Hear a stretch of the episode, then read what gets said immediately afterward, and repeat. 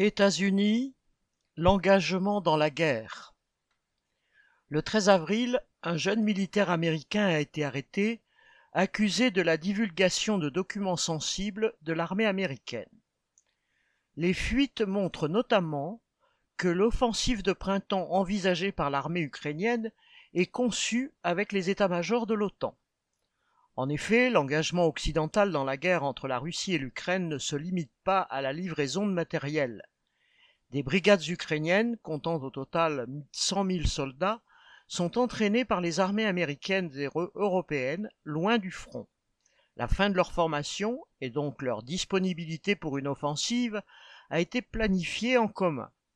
Cela signifie qu'un grand nombre d'instructeurs militaires occidentaux sont mobilisés dans cette guerre. Ils ne sont certes pas au contact de l'armée russe, mais il n'en reste pas moins que leur activité vise la défaite de celle-ci. Depuis un an, ce soutien a pris des formes diverses.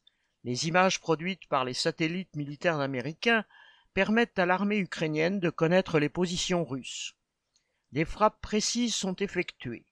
L'artillerie ukrainienne, elle aussi en partie fournie par l'Occident, tue des soldats russes massés dans des bâtiments ou dans des colonnes de véhicules. Des drones visent aussi des cibles choisies, dont des généraux russes. Les forces armées américaines, mais aussi françaises, se forment elles-mêmes au combat en pilotant les troupes ukrainiennes qui meurent au front.